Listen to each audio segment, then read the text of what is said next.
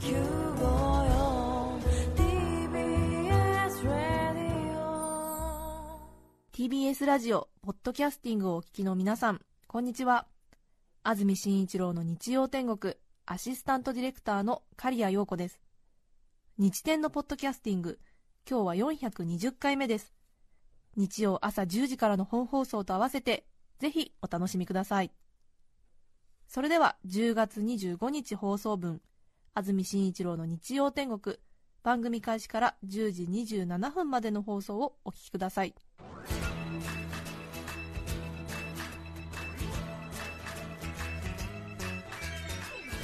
安住紳一郎の日曜天国。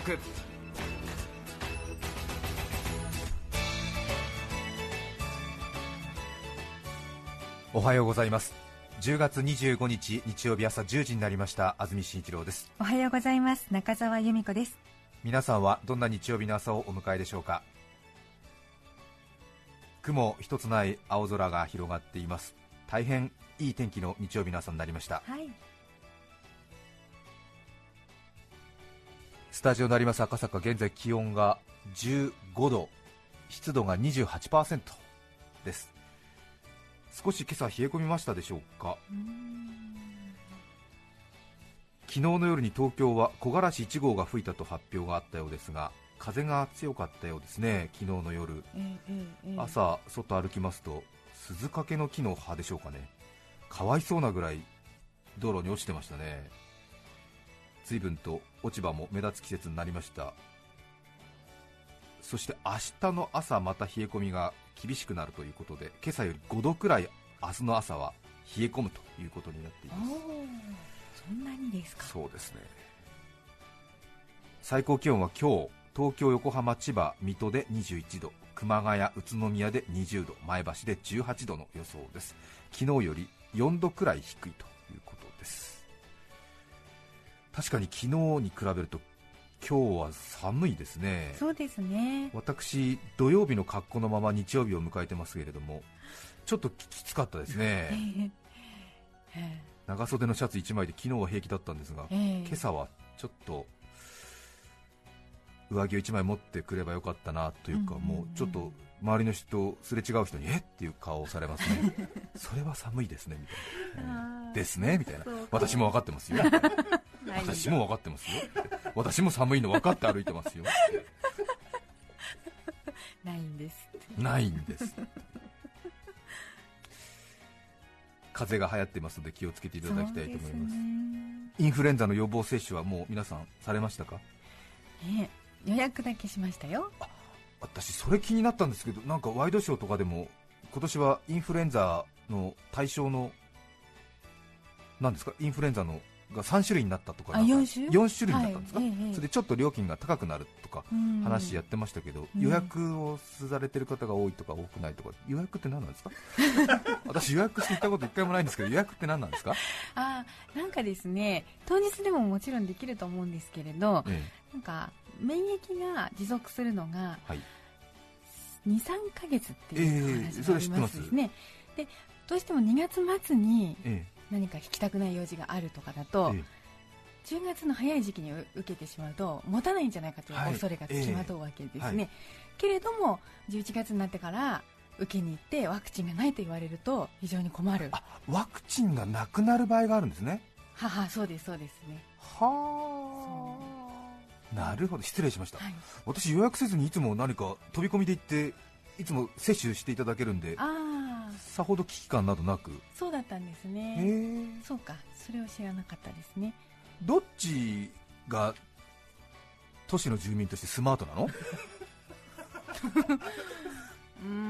やっぱりなくなるものだから予約をきちんとしてその医療機関の在庫を不要になくしたり余らせたりすることなく？っていうことなのかしら？いや私の経験でも都市部でそんなにワクチンがないっていうことはないと思いますね。じゃあなんで予約をするのかしら、でこれはですね、え先の見通しを立てたいからです。え、なるほどね、確かに、わかりました。ごめんなさい。インフルエンザの予防接種の予約の意味がよく分かんなくて。はい。予約？え？と思って、私毎年予約せず行ってやってるけど、うん。医療機関はとても迷惑だったのかしらなんて思って。大丈夫だと思いますよ。あそうですか。るならえええ。はい。あそうなんですか。そうですそうです。わかりました、はい。すみません何か。放送始まる前にそういう話をしろっていう感じになりますよね 申し訳ございません。放送前は目も合わないものですから。放送中も合ってないんですが、合ってないですね、え今日まだ一度もえいろいろ声が合ってません。そういうことも確認しながら。この話は去年もしましたけれども私インフルエンザ毎年日本テレビの診療所で受けてるって話はご記憶でございましょうか？そうでしたね。なんてことでしょうまああれ大体ワクチンはね大体北里研究所とかで作ってまあさほど変わりがないものなんですよね。はあ全国どの医療機関でも。そうですよね。どの医療機関お医者さんが自分たちで勝手にまあ値段設定してうん。で3000円だとか2500円だとか決めてやっててちょっと値段が安いからこっちにしようとか待合室が綺麗なのであっちとかいろいろ皆さんそれぞれ考えながら医療機関行ったりするわけですけれそうどもですね自由にいろんな医療機関行っていいってことなんですが私あの日本テレビの昔の局舎がありまして麹町に昔の日本テレビの局舎があるんですがそこに日本テレビ診療所もともとは日本テレビで働いている皆さん方従業員のための健康保険組合か何かで作った診療所があるんですね、うんうん。でそこが、まあ、日本テレビが汐留に移ったということもあってなのかどうか分かりませんけれども、まあ、今後はその麹町の周辺にお住まいあるいは働いている皆さん方にもお使いいただく診療所を目指して頑張りますみたいなことになったようなんですね、うん。なので一般の全く関係ない人たちが普通に町の医療機関としてお世話になることが可能になった。はい。ただ、やはり日本テレビの局舎の地下に入ってたり、ですねマークが本当になんだろうくんみたいなのがそのまま診療所にあったり当然、名前が日本テレビ診療所ってなってますから、えー。当然、部外者はここ入っちゃいけないだろうななんて思うんですけども、えー。私、興味津々なもんですから、そこ入ったら、あのあ構いませんよみたいな。えーで予防接種ですから、保険証も持っていかなくてもいいですよね、確かね、名前書いてそのまま受ければいいはずなんで、なんですか、じゃあじゃあぜひお願いしますなんて言ってえー受けたのが4年前ですかね。えええ。ちょっとね周りはなんかえこの人ってみたいな違う放送局に勤めてる人で随分物好きだなみたいな感じで見られたりうん。もしくはその日本テレビで働いてらっしゃる従業員の方が普通に診療所と来てえ一般の人たちに門戸を開放したっていうふうに理解してない人なんかははいえなんかえー、みたいな感じで。そうですよね。こいつってここに来ていい人たちなの？みたいな感じ。で 声裏返っちゃうぐらいのね、もうなんか、えうん。で私もなんかそれ睨み返したりなんかいいんですもうここの診療所はみたいな。す地域に開かれて地域に開かれたからいいんです。みたいな感じで。偶然同じ業界で働いてますけれどもみたいな。私も周り通った人間ですからいいんです。みたいな感じでお互いなんかこうええみたいな。うんうんみたいないいんですみたいな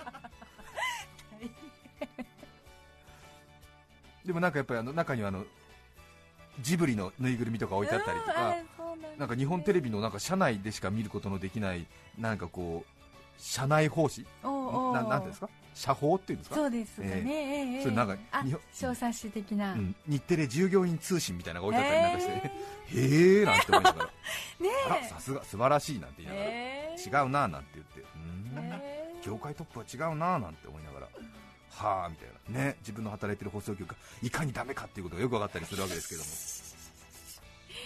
まあ、隣の芝生はね青く見えるっていうか、まあ、実際青いんですけども、えーなんて思って。いやでも大事だなと思いましてね。ね。日本テレビっていうのは皆さんご存知だと思いますけれども今、テレビ業界の中ではダントツナンバーワンなわけでありましてやっぱりね同じインフルエンザを受けるにしてもやはり業績のいい放送局の予防接種の方が効きそうですよね当然ね。当然。いくら同じワクチンを使ってるとはいえね。そうですよきっと。ねえ。そりゃそうですよ。流行ってるテレビ局なんですからしかもですよ予防接種ってのはどういうものですか？体に免疫をつけるんですよね。免疫をつける。他局に行って居づらさの中で受けるのが最も免疫がつく 行為だろうなと思ってこれは便利と思って、ええ病は気からっていう言葉がありますでしょなのでもう気持ちの上から免疫のつく場所に行って免疫を植え付けてもらうんですよ。完璧な予防接種。本当ですね。素晴らしいですよね。素晴らしいですね、ええ皆さんもちょっと自分が普段 行ってはいけないようなところに行って予防接種を受けてみるのはいかがですか？免疫つくと思うよ。負荷をかけることが大事。そうですよね。うん。私なんかもう予防接種受ける前からもう気合入っちゃってるからもう風邪ひくとかそういう段階じゃないものね。交感神経マックスな感じでマッねクスですね。舐められては困るっていう気持ちでもう完璧に武装していきますからね。キャッキャッ大きな声で返事したりとかね。ちゃんとして。ちゃんとお世話になりました。なんて言ってね。ところがですよ。はその私が愛してやまない。隣の放送局の診療所がこの11月に再開発のために一度休業されるという話を聞きまして。あらあらあらあらあら。まあ、本来なら日本テレビの皆さんが肩を落とすところなんですが、なぜか私、隣の放送局のアナウンサーが、えー、残念って肩を落としているという状況でございます。本当に残念、日本テレビ麹町診療所、どうしましょう今年は。どうしようと思って、うん。ものすごく今ね、落胆、落胆してるの、本当に。本当にお世話になりました。ありがとうございましたこ。の場を借りて本当に感謝申し上げます。すみません。本当にありがとうございました。今年はうん。あのちょっと私二枚貝を食べ過ぎてちょっと体調不良になった時がありましてその時は私日本テレビの診療所で2日連続点滴を受けておりまして本当にあの私にとってなくてはならない診療所でございました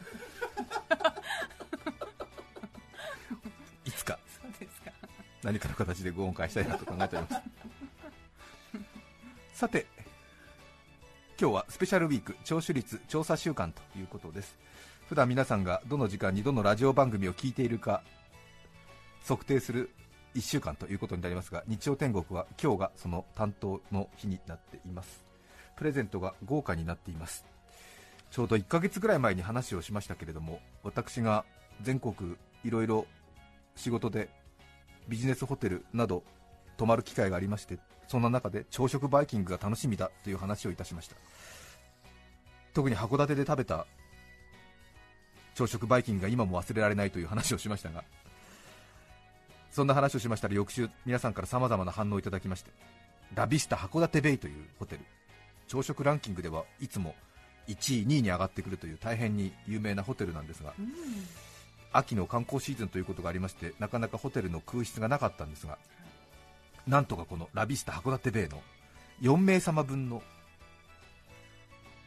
宿泊とそれから飛行機のチケットを取ることができましたので今回のスペシャルウィーク日曜天国番組からのプレゼントはラビスタ函館ベイ朝食バイキング視察旅行を4名の方にプレゼントしたいと思います。はい。日程ですが今週の10月30日金曜日今週の金曜日ですね。10月30日羽田空港に午後4時に集合。そして帰りは翌日の10月31日土曜日羽田空港に5時15分に着く飛行機で帰ってくるということになっています、はい。なので金曜日の午後4時に羽田空港に集合しなくてはならないので普通にお勤めの方だとちょっと辛いもしくは休みを取らなきゃいけないあるいは午後休みを取らなくてはならないということになってしまいますね、はい。なのでちょっとそこがネックなんですが金曜日に行って土曜日に帰ってくる。金曜日の夕方に出発して土曜日の夕方に帰ってくるということですね。きっと急に言われても金曜日夕方行けるかどうかわからないという方が多いと思いますのでお申し込みいただいて当選したものの結局金曜日その時間には行けなくなりましたというふうにキャンセルされても結構です、はい。キャンセルされた場合は、はい。時点から繰り上がっていくシステムをこの度導入いたしました。のであの、ねきっと気を使ってくださる方はちょっと金曜日休めるかどうかわかんないから今の段階では申し込めないよみたいなことが多いと思うんですが、そうですね。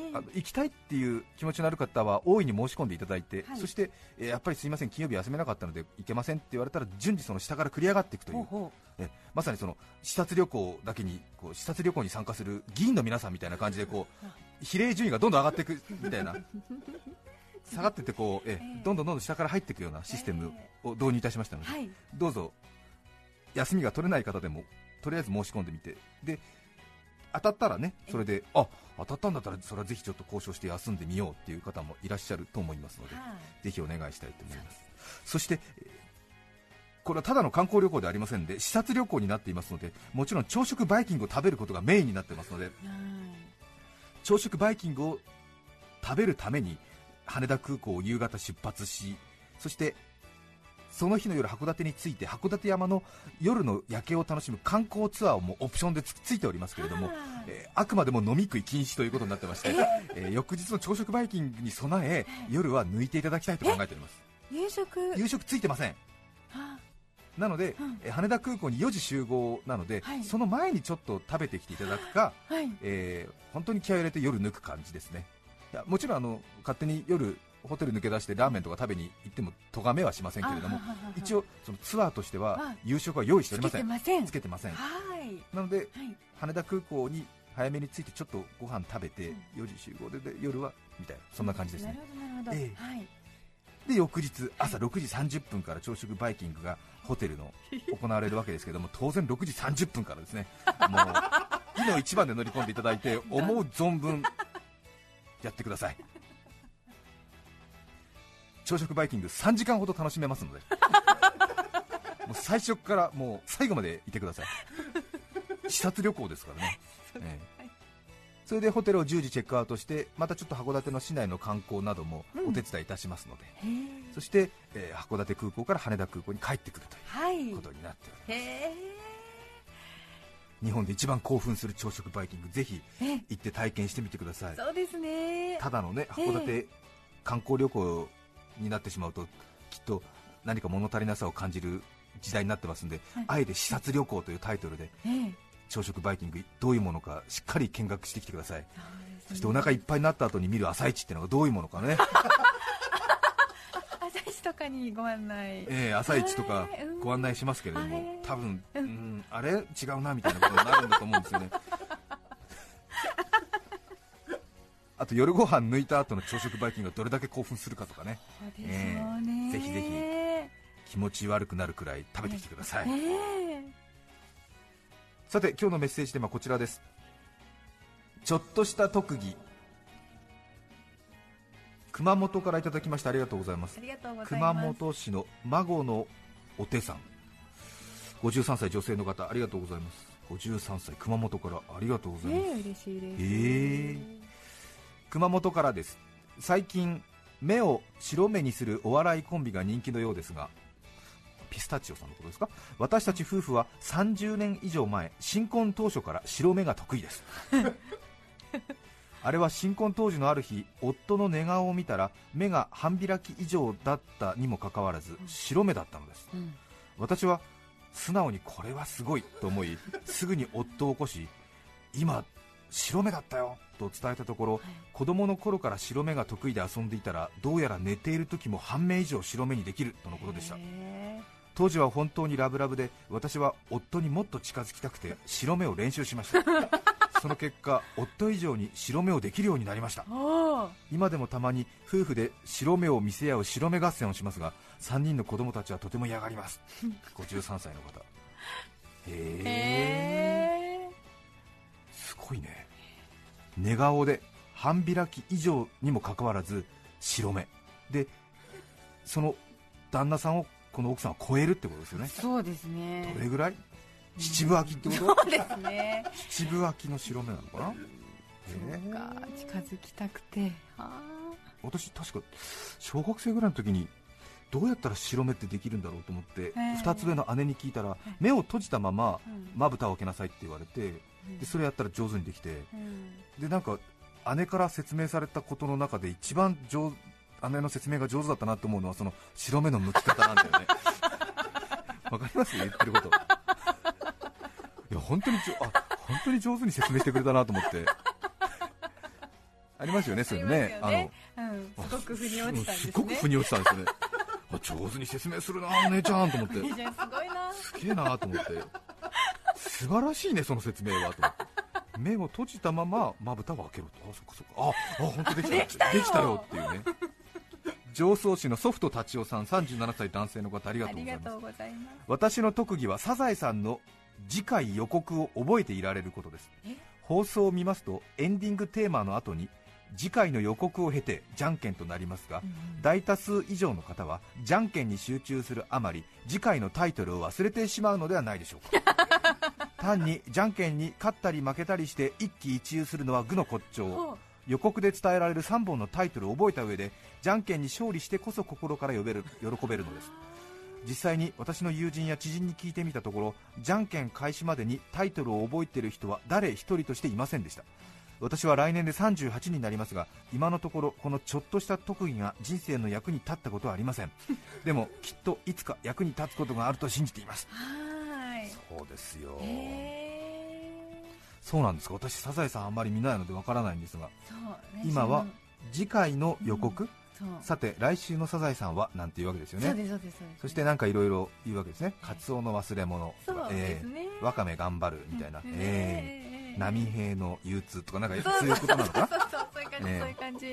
その後にじゃんけんになるんですね。そうか。するとじゃんけんに集中して次回のタイトルが覚えられない。そうですね。ね。わかりますよ、そうなんだ。きっといつか役に立つことがあると信じている。それは今日なのではないでしょうか。電話してみましょうか。そう覚えてるかな。そうですよね。ねえ。でも1週間ね間もなく経ちますからだから今日の夜放送するサザエさんのうん。タイトルがうん。分かるってことですよね、そうかな、えねえ。どうなんだろうね。そういうことですよ、ね、あまあでもうんじゃんけんの後までだからもう忘れちゃってるのかな。もう忘れてるか、そうでしょう聞いてみたいです、本当に？うん。じゃあうん。ソフト達夫さんにこれから電話するけれども、はい。ちょっとそこまで覚えてないよっていう場合はあえて電話に出ないでください。そうだね。そうした方がいいよね、うん。でもなんかいつか役に立つんじゃないか。ね。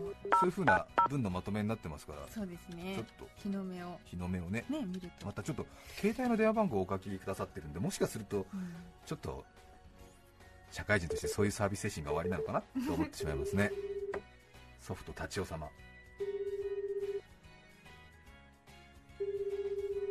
朝2時に出してくださいましたねメールをあこれはすいません。ソフト達夫さんですか？そうです。はい。来週のサザエさんは？えっ、ー、と、3本とも忘れてちゃう。電話に出ないでって言ったでしょ？あの、役に立たなかったです、今日。あそうですか。はい。ちょっとあの、あの放送機でびっくりしました。あそうですか。どうもありがとうございます。あ、いえいえ。もう本当にお声が聞けただけで嬉しいです。あ、ありがとうございます。ありがとうございます。ありがとうございます。では失礼いたします。あはいありがとうございます。もうお声聞くだにいい方ね。本当ですね、ええ。にじみ出ますね。にじみ出ますね、はい。ええそれではリクエスト曲です。杉並区はちみつ三太郎さん48歳男性会社員の方からのリクエスト。原田真二さん「ラブトゥーザワールド。どうぞ。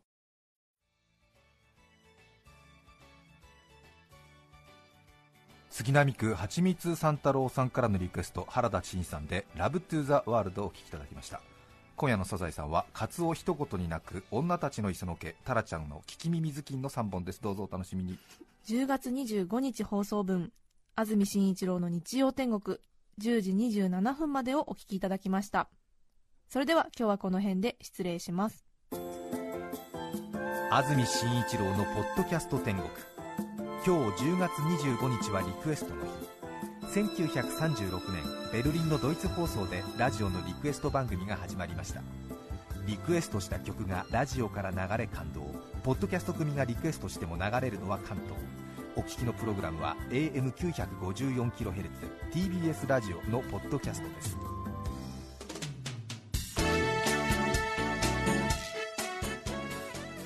さて来週11月1日の安住紳一郎の日曜天国。